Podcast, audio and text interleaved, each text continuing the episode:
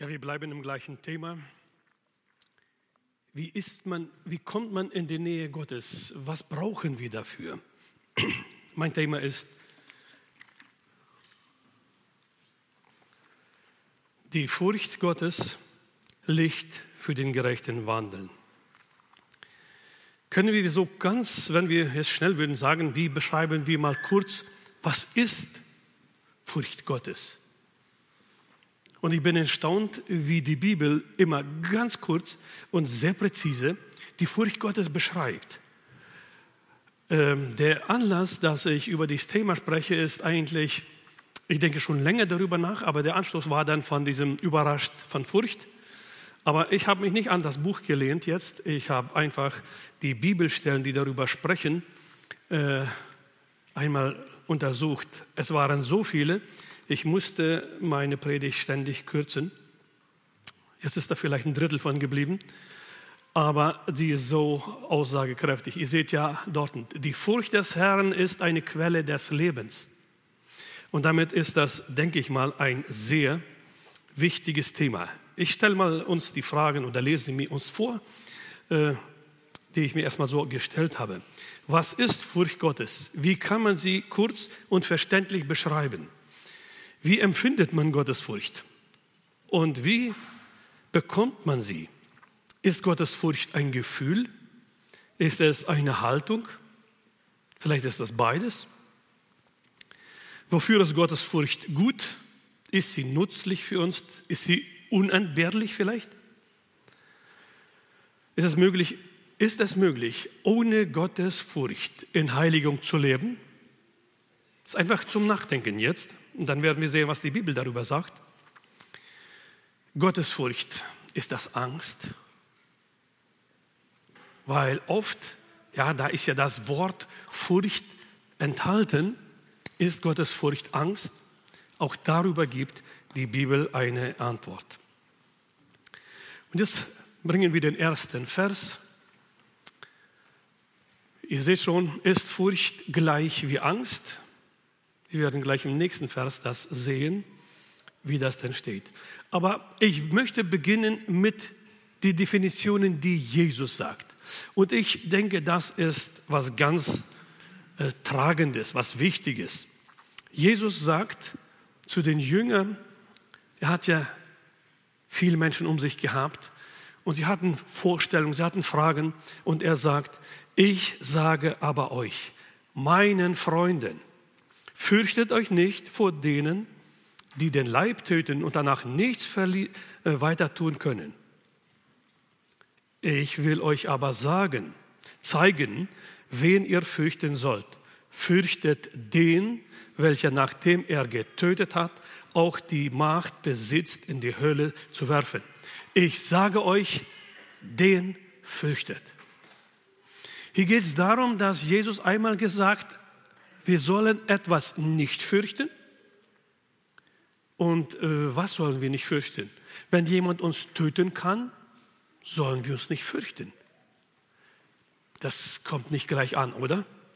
Es ist doch erstaunlich. Jemand will mich töten, ich soll mich nicht fürchten.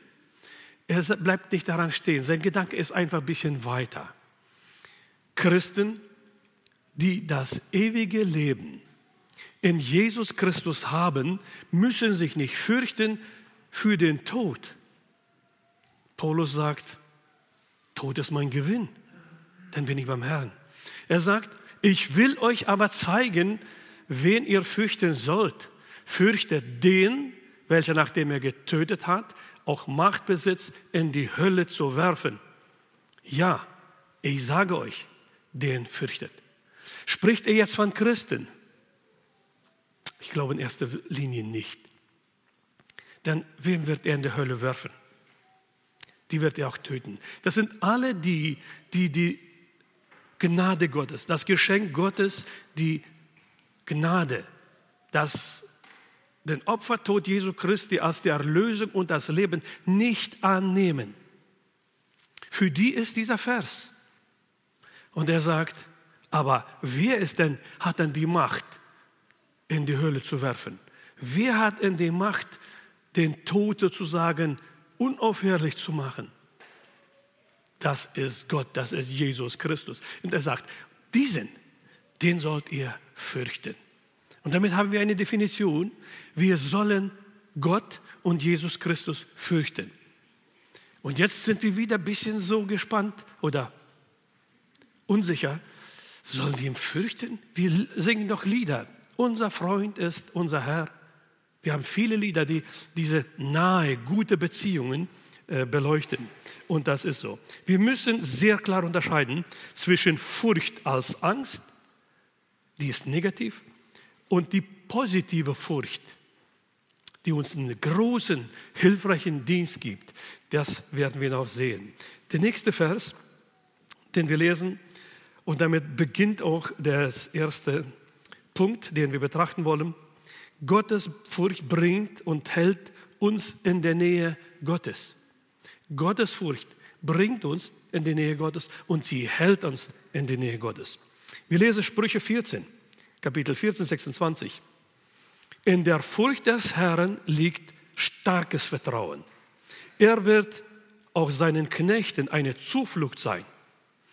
In der Furcht des Herrn liegt starkes Vertrauen. Vertrauen und Angst, die schließen sich doch aus, oder? Und jetzt verstehen wir, diese Angst, die man für irgendwas so haben, die ist überhaupt nicht gemeint. Hier ist gemeint eine Furcht, eine Ehrfurcht. In dieser Ehrfurcht steckt das Vertrauen, das echtes, vollkommene Vertrauen drin. Über diese Furcht will Gott, dass wir sie gut kennenlernen, dass wir in dieser Furcht leben und im tiefen Vertrauen zu unserem Herrn und Heiland Jesus Christus und zu unserem Vater stehen. Das ist äh, die Absicht und der Wunsch. Und dann der zweite Vers gleich, 27. Die Furcht des Herrn ist eine Quelle des Lebens. Man meidet durch sie Fallstricke des Todes. Wir merken jetzt, das ist eine Quelle des Lebens, aber gleichzeitig bewirkt sie etwas. Sie bewirkt, dass wir wenn wir die Furcht Gottes in uns tragen, meiden wir die Fallstricke des Bösen des, oder des Todes, ist in diesem Fall hier gesagt. Sprüche 15, besser wenig und die Frucht des Herrn, die Furcht des Herrn als großer Reichtum und ein unruhiges Gewissen dabei. Die nächste Folie bitte.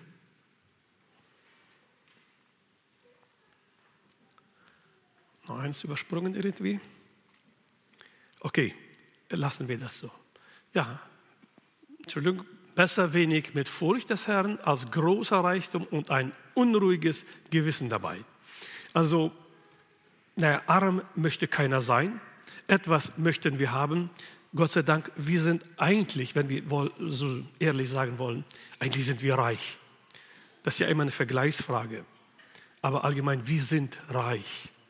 Aber er sagt, Reichtum, wenn der das Ziel unseres Lebens ist und wir alles darauf ausrichten, können wir zum unruhigen Gewissen kommen.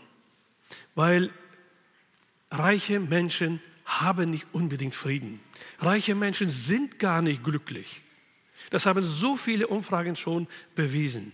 Und hier geht es darum, dass die Furcht des Herrn, das ist ein großer Reichtum.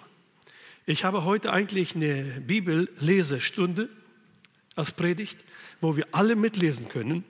Und ich gehe davon aus, das wird dann besser in unserem Gedächtnis versitzen. Der nächste Vers ist, die Furcht des Herrn ist die Schule der Weisheit und der Ehre geht Demut voraus. Sondern hier sind eine Schule der Weisheit. Also ich glaube, keiner von uns möchte, naja, eine Bezeichnung oder ein Zeugnis bekommen, dass er unweise handelt oder sich benimmt. Das ist nicht angenehm. Das mögen wir gar nicht. Aber hier ist eine Möglichkeit. Die Furcht des Herrn ist die Schule der Weisheit. Und dann ist noch was. Möchten wir geehrt sein, dann müssen, wir etwas vorausschicken der, der Ehre geht die Furcht voraus. Also einen Demütigen wird Gott auch die Ehre schenken. Umgekehrt nicht. So lesen wir es hier. Und dann kommt ein weiser Vater, der um seine Kinder besorgt ist. Nächste äh, Folie sehen wir das gleich. Da wird er sagen, mein Sohn, wenn du meine Worte annimmst und meine Gebote bei dir bewahrst, so dass du Weisheit, der Weisheit dein Ohr leist, dein Herz der Einsicht zuwendest, wenn du um Verständnis betest, um Einsicht fließt und du sie suchst wie Silber und nach ihr forscht wie nach Schätzen, dann wirst du die Furcht des Herrn verstehen und die Erkenntnis Gottes erlangen. Also damit wir, wir können noch einen Punkt weitermachen, dann sehen wir den letzten, dann wirst du die Furcht des Herrn verstehen und die Erkenntnis Gottes erlangen. Was heißt dann? Wenn du die Worte des Vaters annimmst, sagt er in diesem Fall, so dass du Weisheit dein Ohr leist. Wir müssen uns wirklich ausrichten, das muss eine konsequente Sache sein, wo wir der Weisheit unser Ohr leihen, unser Herz der Einsicht zuwenden. Und wenn wir sie begehren wie Silber und forschen wie nach Schätzen, dann wirst du die Furcht des Herrn verstehen. Das, wir kommen jetzt zum nächsten Gedanken. Die Furcht des Herrn muss man verstehen, aber dafür muss man eine Einstellung haben. Da muss man auch was tun dafür. Es muss zu einer Haltung werden. Und dann wirst du die Furcht des Herrn verstehen und du wirst die Erkenntnis Gottes erlangen. Wollen wir die Erkenntnis Gottes erlangen?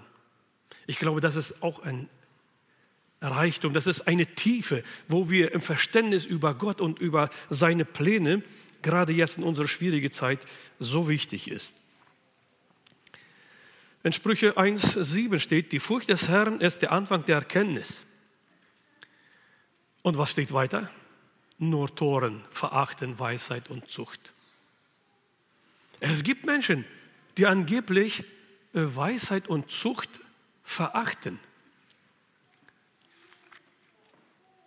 und die kriegen einen Namen.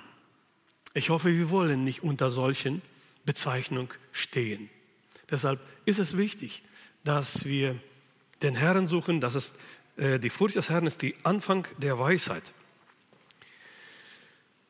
In Sprüche 19, Vers 10 steht, die Furcht des Herrn ist der Anfang der Weisheit und der Erkenntnis der Heiligen ist Einsicht. Hier geht es darum, um die Erkenntnis der Heiligen wenn die Apostel Briefe geschrieben haben, dann haben sie sich gewandt an den Heiligen in Rom, in Korinth und so weiter.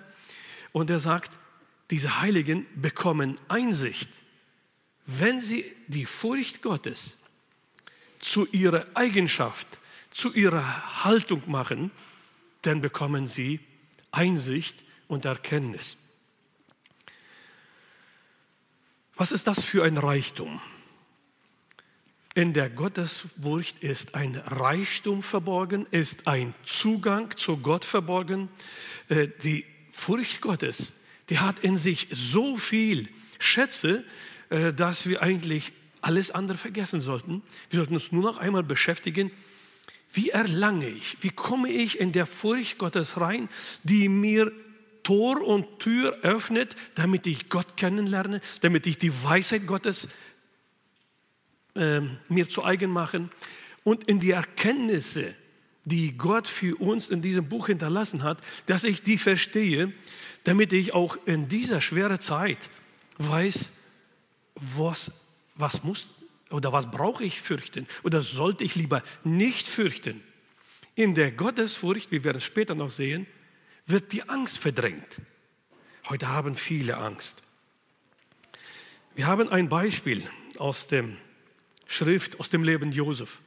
Die Kindergeschichte, jetzt Kinder, hört mal zu, ihr habt schon so eine Übersicht über das Leben Josef gemacht. Ich will einen ganz präzisen Ausschnitt nehmen. Was hat Josef befähigt, so zu handeln, dass er zu diesem großen Mann wurde, obwohl er gelitten hat, obwohl er erniedrigt wurde. Was hat ihm dazu gemacht? In 1. Mose 42 lesen wir 42 Vers 18. Am dritten Tag aber sprach Josef zu ihnen, wenn ihr am Leben bleiben wollt, so tut nun dies. Denn ich fürchte Gott. Diese Aussage, ich fürchte Gott, macht den ganzen Unterschied zwischen seinen Brüdern und auch den ganzen Menschen rundum. Dieses eine, ich fürchte Gott, hat Josef zu diesem großen Mann gemacht.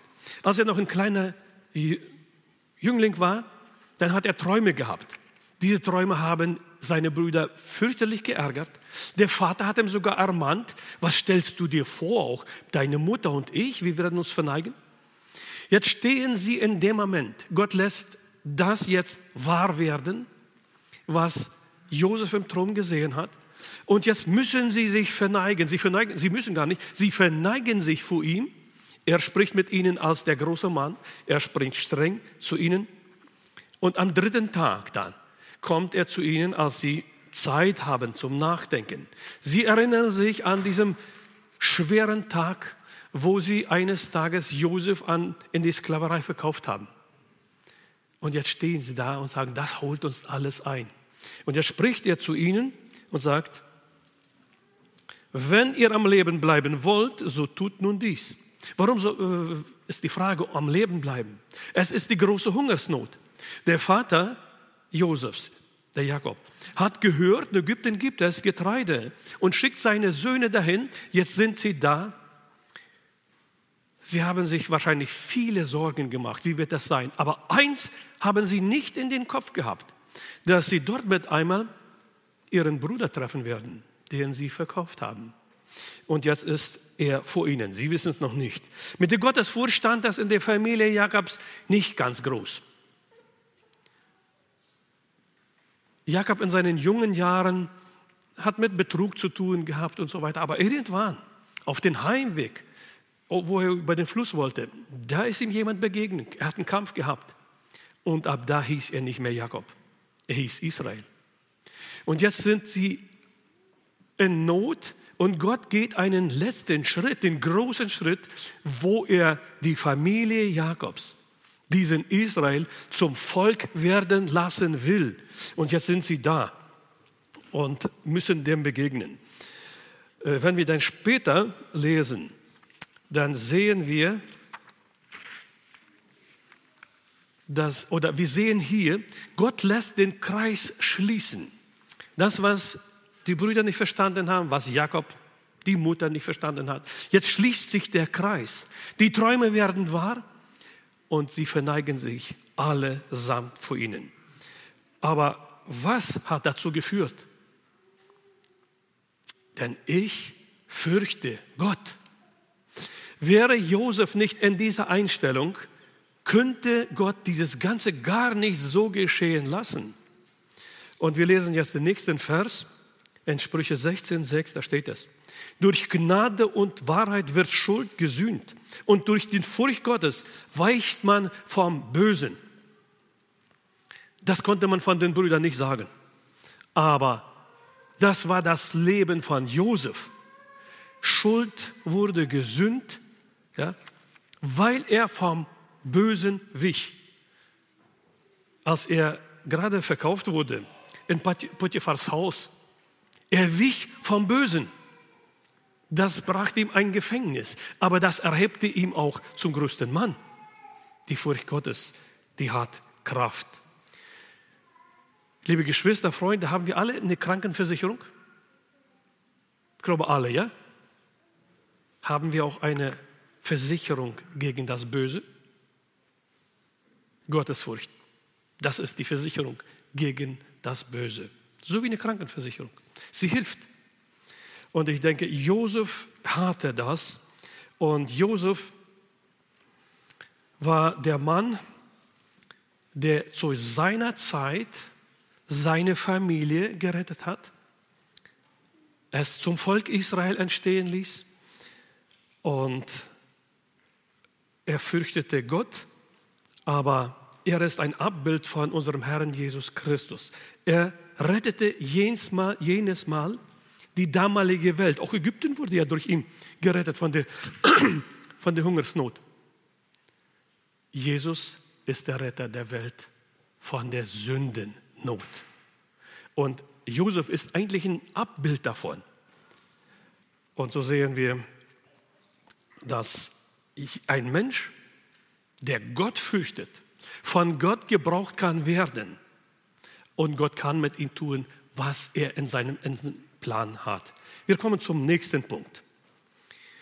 Die Furcht des Herrn ist die Hochschule, wo man lernt, Korn vom Spreu zu unterscheiden.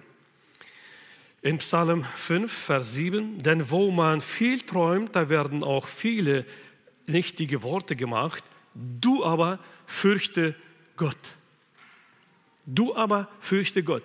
Es kann alles drumherum sehr anders aussehen. Aber übernimm das nicht. Lehn dich nicht an dem Geschwätz und den Träumen der Welt an. Auch in der Gemeinde können ja die stattfinden. Aber du persönlich, und das müssen jeder von, äh, für sich nehmen, du aber fürchte Gott. Sprüche 8,13, du fürchte, die Furcht des Herrn bedeutet, das Böse zu hassen. Hier ist eine klare Bedeutung. Die Furcht des Herrn bedeutet, das Böse zu hassen. Und dieser äh, äh, Psalmschreiber sagt dann, äh, Stolz und Übermut, den Weg der Bösen und einen verkehrten Mund hasse ich. Liebe Geschwister, hier kommt dieses Wort hassen vor. Das heißt, verabscheuse ich. Ich lehne weg. Wir haben heute nicht die Zeit, aber in Lukas 14 steht, wer Vater, Mutter nicht hasst, der kann nicht mein Jünger sein. Das ist in diesem Sinne gemeint. Wir sollen unsere Eltern lieben, aber den Herrn sollen wir noch mehr lieben.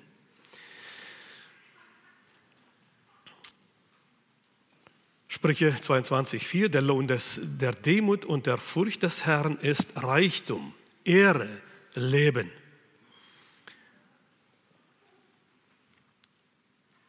Und äh, dann sehen wir hier,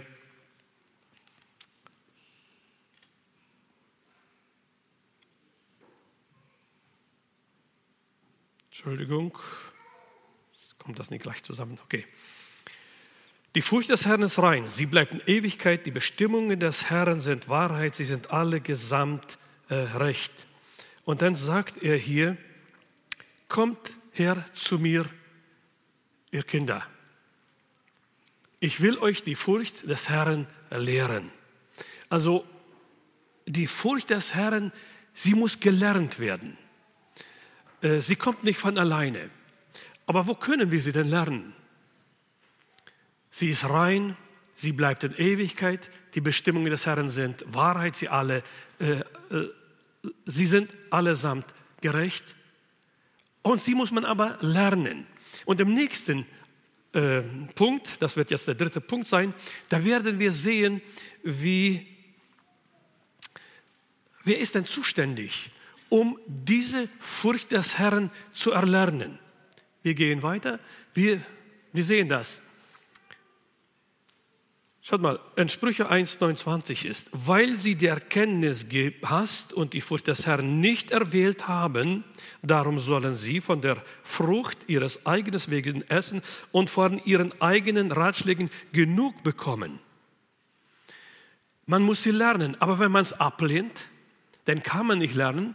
Und er sagt dann, weil sie die Erkenntnis gehasst haben und die Furcht des Herrn nicht erwählt haben, darum sollen sie von der Frucht ihres eigenen Wegen essen. Liebe Geschwister, ich glaube, jeder von uns hat schon diese bittere Erfahrung gemacht. Wenn wir eigensinnig Wege gehen, dann müssen wir auch davon später essen. Dann müssen wir es auslöffeln. Und das ist oft eine bittere Lehre. Wir würden es oft rückgängig machen wollen, leider nicht. Und der Herr sagt, Sie müssen das machen. Denn die Abdrückungen der Unverständigen bricht, bringt sie um und die Sorglosigkeit der Toren stürzt sie ins Verderben. Wer aber auf mich hört, der wird sicher wohnen. Er kann ohne Sorgen sein und muss kein Unheil fürchten. Wir merken hier, wer falsch gewählt hat, der bringt sich selbst um. Wer das richtig gewählt hat, kann ohne Sorgen sein und muss kein Unheil fürchten. Ist die Gottesfurcht auch ein wunderbares Geschenk für uns, dass wir sie haben dürfen, weil sie schenkt uns so vieles und hilft uns aus vielem. Wir lesen weiter Römer 12, die ersten zwei Versen. Ich ermahne euch nun. Hier geht es darum, dass der Apostel Paulus äh, sagt, äh, wir sind zuständig, kein anderer.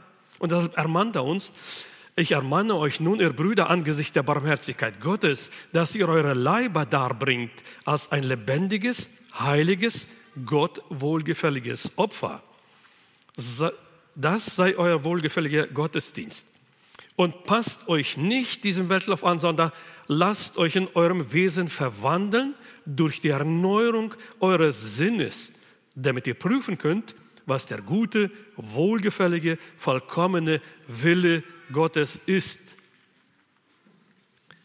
Der Apostel Paulus kannte Gottesfurcht. Er lebte in der Gottesfurcht. Und er wollte, dass die Gemeinde bewahrt bleibt, indem sie sich komplett mit Leib und Seele als ein lebendiges, heiliges, Gott wohlgefälliges Opfer bringt. Das heißt, sich ganz abgibt. Ein Opfer bringen ist immer ganz Gott abgeben. Und das war sein Anliegen. Und im zweiten Vers sagt er, was dann am besten zu tun ist, damit wir das schaffen. Uns Gott als ein wohlgefälliges, lebendiges Opfer zu bringen. Er sagt, passt euch nicht dieser Welt an, diesem Weltlauf. Lasst euch in eurem Wesen verwandeln. Wir müssen, damit, wenn die Gottesfurcht bei uns in unserem Denken Platz bekommen soll, dann müssen wir das, was verhindert, was uns daran behindert, das muss weg sein. Wenn wir uns dieser Welt anpassen, dann werden viele Hindernisse in uns Platz nehmen, die uns behindern werden, die Gottesfurcht zu bekommen und auszuleben. Und genau das sagt er.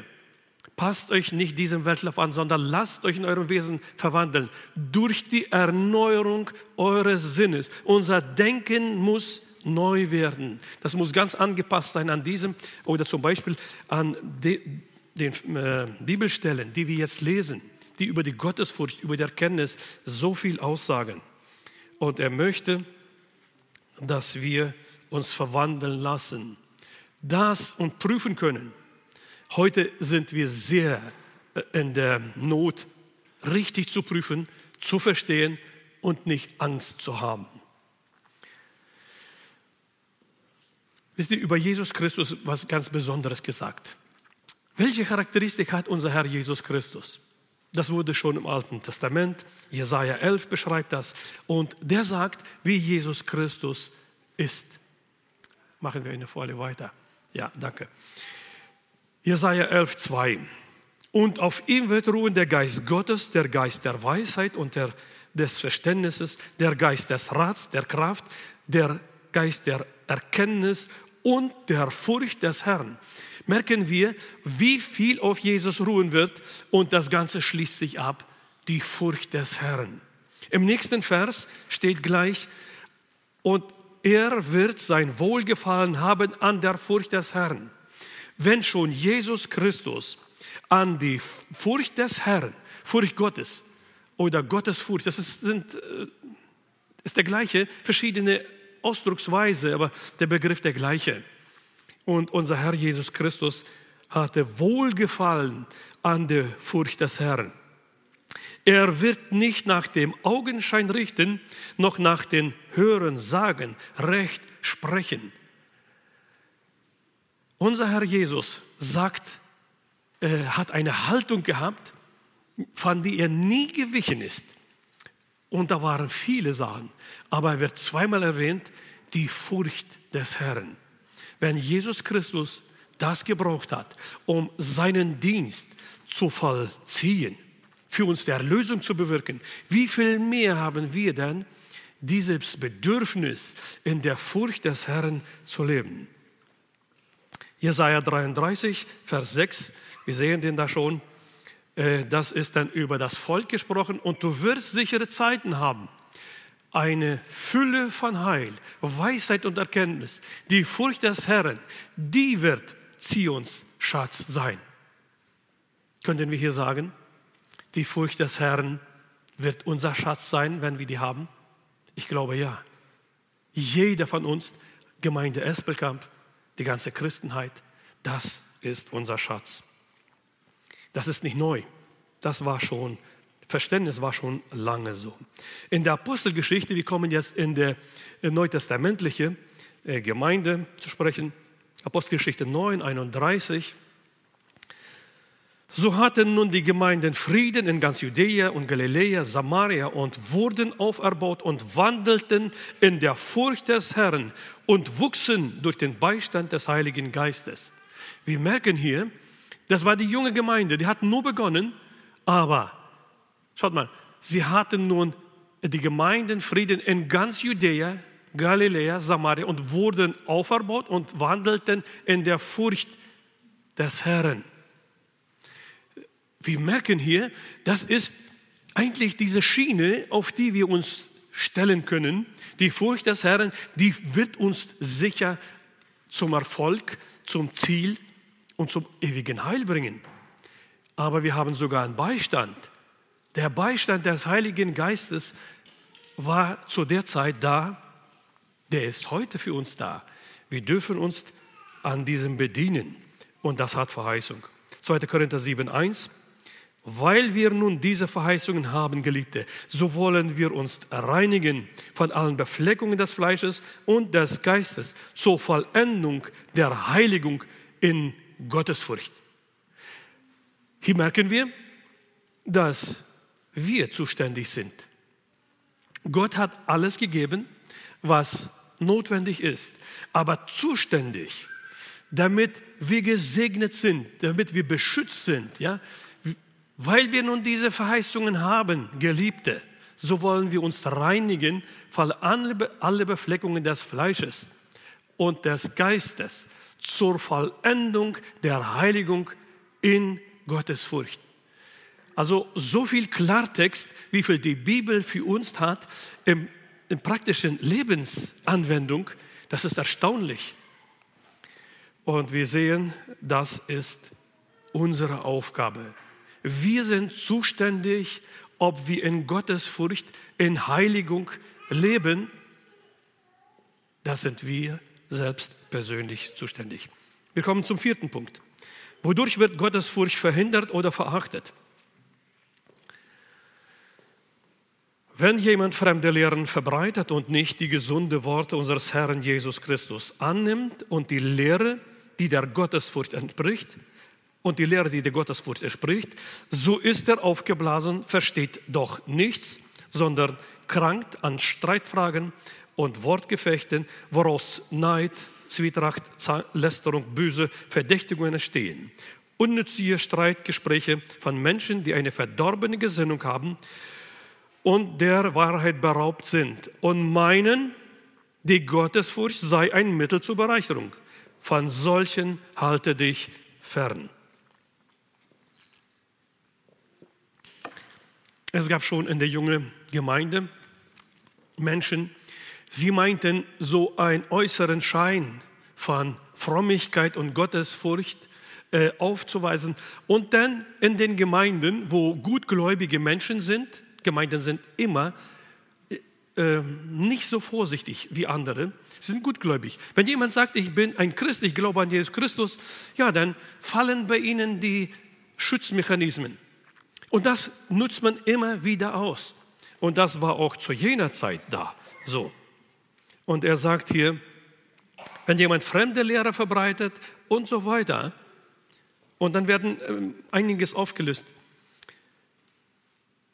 Sie sind der Wahrheit beraubt und sie meinen, die Gottesfurcht ist ein Mittel zur Bereicherung. Von solchen halte dich fern. Hier werden wir gewarnt, dass wir eigentlich äh, aufmerksam sein sollen und auch unterscheiden können. Der nächste Vers 6 sagt es, es ist allerdings, Und jetzt wird von der Gottesfurcht gesprochen, was sie wirklich ist. Manche haben die so verstanden und wollten sie falsch nutzen. Er sagt hier aber in Vers 6, es ist allerdings die Gottesfurcht eine große Bereicherung, wenn man sie mit Genügsamkeit verbunden wird. Denn die, welche rein werden wollen, reich werden wollen, Entschuldigung, denn die, welche reich werden wollen, fallen in Versuchung und Fallstricken und viele törichte und schändliche Begierden, welche die Menschen im welche die Menschen in Untergang und Verderben stürzen. Denn die Geldgier ist eine Wurzel alles Bösen. Etliche, die sich mit ihr hingegeben haben, sind vom Glauben abgeirrt und haben sich selbst viel Schmerzen verursacht. Wir merken hier, dass es eine Gefahr ist, wenn man falsch dran geht und sich auf falschen Wege begibt, dass man dann in eine große Gefahr steht. Ich lese zum, als Strich zu diesem Punkt 2 Timotheus 3,5. Dabei haben sie, haben sie den äußeren Schein von Gottesfurcht, deren Kraft aber verleugnen sie. Von solchen wende dich ab. Also wir sollten nicht blauäugig sein, auch in der Gemeinde. Ja, Apostel Paulus sammelt die äh, Älteste zusammen Apostelgeschichte 20 aus Ephesus und Umgebung. Und dann sagt er ihnen, ich habe gelehrt, ich habe das und das gemacht. Aber ich weiß, aus eurer Mitte werden reißende Wolfe entstehen. Das war schon zu jener Zeit so. Und es ist möglich zu jeder Zeit in jeder Gemeinde. Das müssen wir einfach wissen. Deshalb jeder muss selber aufpassen, dass er in der Gottesfurcht lebt, dann kann das mit ihm nicht passieren. Wer in Gottesfurcht lebt, wird nie ein reißender Wolf werden. Das ist unmöglich. Das widerspricht sich vom Wesen, von der Natur her. Gott wird uns dann auch von all diesem bewahren. Wir kommen zum letzten Punkt, den fünften. Gottesfurcht erzeugt die Frucht des Geistes. Und wir sehen hier, Ihr seid meine Freunde. Wer sagt das? Jesus Christus persönlich. Er sagt, ihr seid meine Freunde. Wisst ihr, die Liebe Gottes ist nicht an Bedingungen geknüpft. Die Freundschaft mit unserem Herrn Jesus ist an Bedingungen geknüpft. Das ist der Unterschied. Er liebt uns alle, als wir Sünder waren. Er hat uns geliebt. Er hat uns gerettet. Wir haben nichts verdient. Keine Bedingungen. Aber die Freundschaft mit Jesus, die ist an Bedingungen geknüpft. Bitte lesen. Ihr seid meine Freunde, wenn ihr tut, was immer ich euch gebiete. Und ich glaube, das kommt uns da bekannt vor. Wer von uns will nicht eine Freundschaft mit jemandem führen, wo man sich gegenseitig gut und richtig behandelt, oder? Das ist doch eigentlich auch menschlich nicht anders. Aber beim Herrn ist das sehr eindeutig und klar. Und wer will oder möchte nicht, dass Jesus dein, sein Freund ist? Er sagt, ihr seid meine Freunde. Er sagt nicht, ihr werdet sein. Das ist bei Jesus ganz klar. Das ist ein Faktum. Er konstatiert hier einfach ganz klar, ihr seid meine Freunde, wenn ihr tut, was immer ich euch gebiete. Ist das Tyrannei? Ist das Diktat? Nein. Das ist der Herr, weiß unser Lebensgang bis zum Schluss. Wir wissen nicht morgen, was sein wird. Wir haben von der Pandemie und Pandemie so die Nase voll und Angst. Der Herr weiß, was tu sein wird. Und er sagt, ihr seid meine Freunde. Und ich werde euch als Freunde ans Ziel ankommen lassen. Das ist, was unser Herr von uns möchte. 2. Petrus 1,3 da seine göttliche Kraft uns alles geschenkt hat, was zum Leben und zum Wandel in Gottesfurcht dient, durch die Erkenntnis dessen, der uns berufen hat, durch seine Heiligkeit und Tugend. Die göttliche Kraft hat uns alles geschenkt, was zum Wandel und zur Gottesfurcht dient. Wir sind beschenkt worden, dass wir fähig sind, in der Gottesfurcht zu wandeln, jeden Tag und zu jeder Zeit. Da hat der Herr für gesorgt, als für seine Freunde.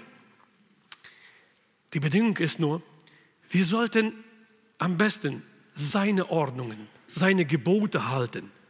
Dann sind wir auf dem sicheren Weg. Dann werden wir in diesem Geschenk, das er uns gegeben, erworben und gegeben hat, äh, darin werden wir alles haben, was so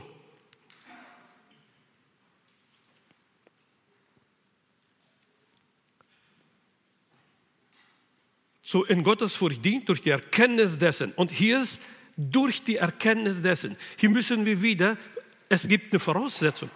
Wenn wir Jesus Christus kennen und wenn wir danach leben, dann ist das eine klare Zusage und dann wird das unser Zustand sein, in dem wir leben dürfen. 2. Petrus 1,6 in der Kenntnis aber Selbstbeherrschung, in Selbstbeherrschung aber standhaftes Ausharren, im Ausharren aber die Gottesfurcht. Wie bekommen wir die Gottesfurcht? Das ist ein interessanter Satz ist hier. In der Kenntnis die Selbstbeherrschung, in der Selbstbeherrschung standhaftes Ausharren und in dem Ausharren kommen wir zur Gottesfurcht. Wisst ihr, die Gottesfurcht ist nicht so, jetzt habe ich sie, wenn die so kommt, dann geht die auch so.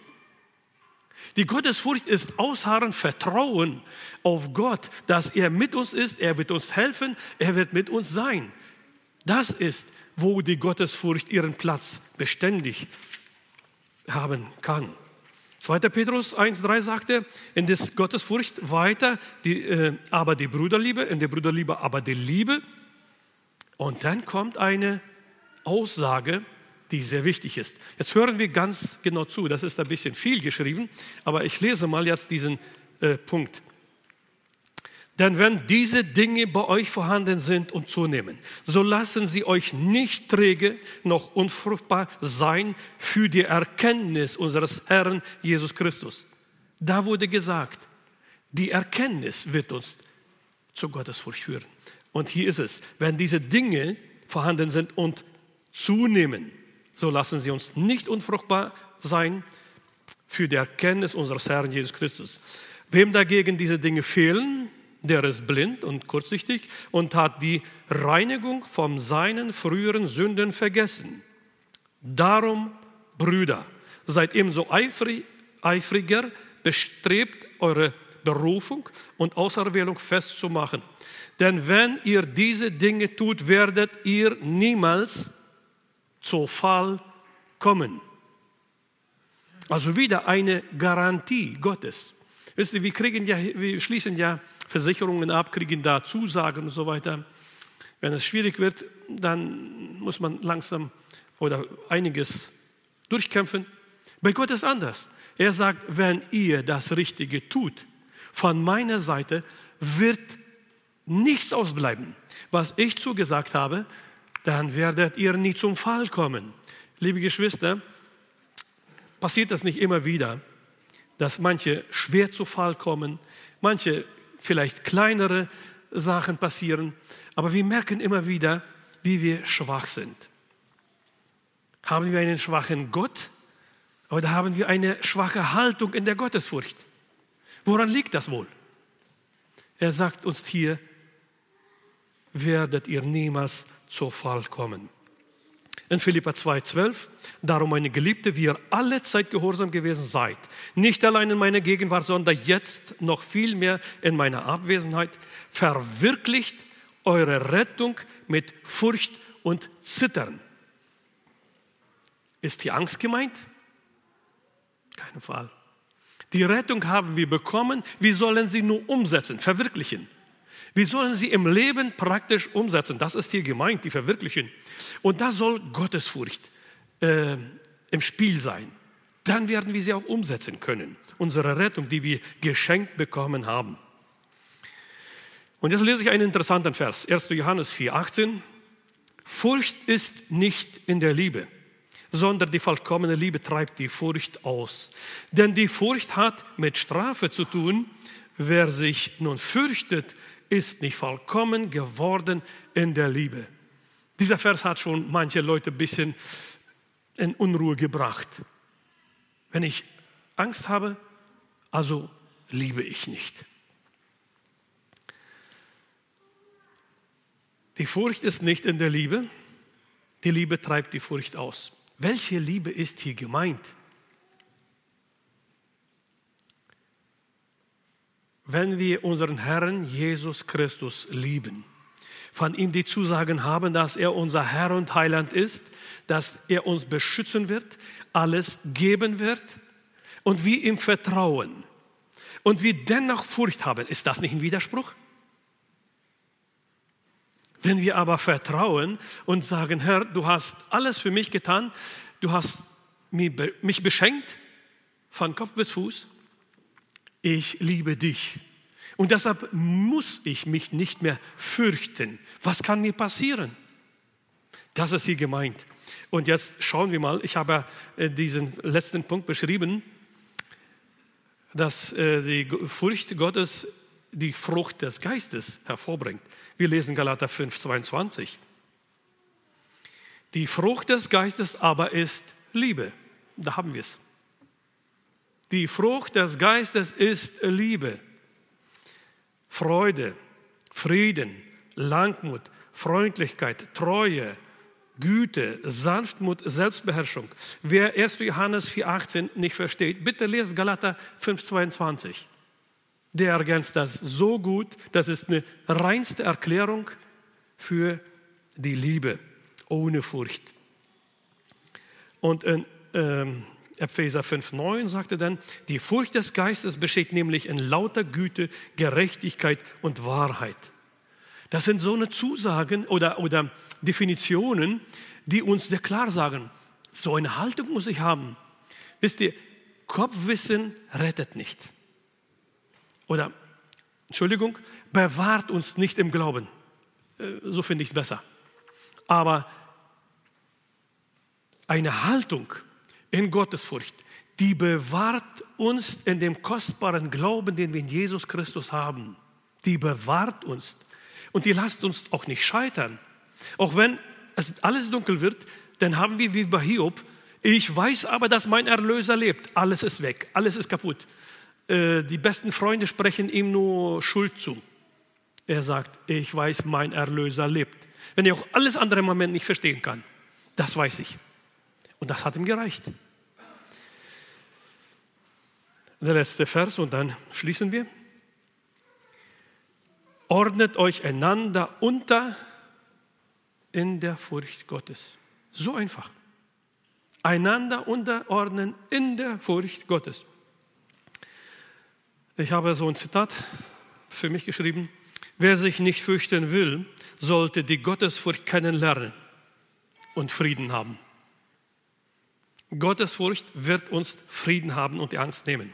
Und jetzt reiche ich ein paar Sachen auf, die wir sehen. Gottesfurcht ist die Schule der Erkenntnis und Weisheit. Gottesfurcht ist der Schutz vor allem Bösen. Gottesfurcht ist gut für das Leben in der Heiligung. Gottesfurcht ist rein, sie bleibt in Ewigkeit. Die Furcht des Herrn ist Reichtum, Ehre und Leben. Gottesfurcht ist ein unentbehrliches Werkzeug, um Gottes Wohlgefallen und Segen zu erlangen. Wir können sagen, um ans Ziel anzukommen. Ich lese den Apostelgeschichte Vers noch und damit schließen wir. Apostelgeschichte 39, den hatten wir schon. So hatten nun die Gemeinden Frieden in ganz Judäa, Galiläa, Samaria und wurden auferbaut und wandelten in der Furcht des Herrn und wuchsen durch den Beistand des Heiligen Geistes. Liebe Geschwister, diesen Vers aus der Apostelgeschichte, den wünsche ich uns. Dass wir uns in der Gottesfurcht, dass wir wandeln und dass wir wachsen und den Beistand des Heiligen Geistes voll und ganz in Anspruch nehmen. Amen.